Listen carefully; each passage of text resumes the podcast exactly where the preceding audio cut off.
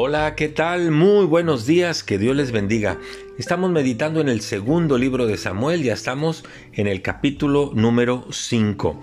En este capítulo finalmente David es ungido como rey y vienen de las tribus de Israel para reconocer el ungimiento del rey David y dice el final del versículo 2 que Dios le había, le había dicho a David, Tú apacentarás a mi pueblo Israel y tú serás el principal sobre Israel. Así lo entendió David, sabía que era el propósito de Dios, sabía que andaba en la voluntad de Dios.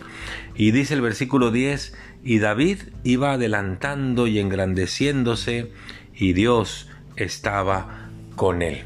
Cuando entendemos que Dios tiene un propósito, cuando entendemos que Dios tiene un plan, y nos alineamos a la voluntad de Dios y al propósito de Dios, sucede lo que acabamos de leer. Si Dios está en las cosas que emprendemos, entonces las cosas nos irán bien. ¿Cuál era el éxito de David? Mire, dice el versículo 19, cuando David iba a ir a la guerra, entonces consultó David al Señor.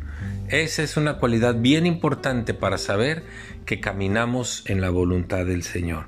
Consultar a Dios en todo lo que hacemos. En este caso le dice, iré contra los filisteos, los entregarás en mis manos y luego tener la respuesta de Dios. Y Dios le respondió a David, ve, porque yo los entregaré en tus manos. Entonces David va con toda esa confianza sabiendo que es Dios quien le indicó lo que tenía que hacer. David se alineó al propósito de Dios. A veces queremos que Dios se alinee a nuestros planes y nunca es así. Siempre debe de ser nosotros alinearnos a los planes de Dios. Una vez más David iba a la batalla, dice el versículo 3, y consultando David a Dios, él le respondió, no subas, sino rodéalos y vendré a ellos enfrente de las balsameras. Y dice el versículo 25, y David lo hizo así como Dios se lo había mandado. ¿Ve usted las circunstancias de David? ¿Por qué Dios prosperaba las cosas que él hacía? Porque él consultaba al Señor. Eh, es una forma de decir, Señor, ¿me estoy alineando a lo que tú quieres? ¿O estoy haciendo lo contrario a lo que tú quieres? Y repito, no me voy a cansar de decirlo nuevamente, tenemos que aprender a alinearnos al propósito de Dios, tenemos que aprender a andar en los principios de Dios, tenemos que corroborar que estamos caminando en la voluntad del Señor.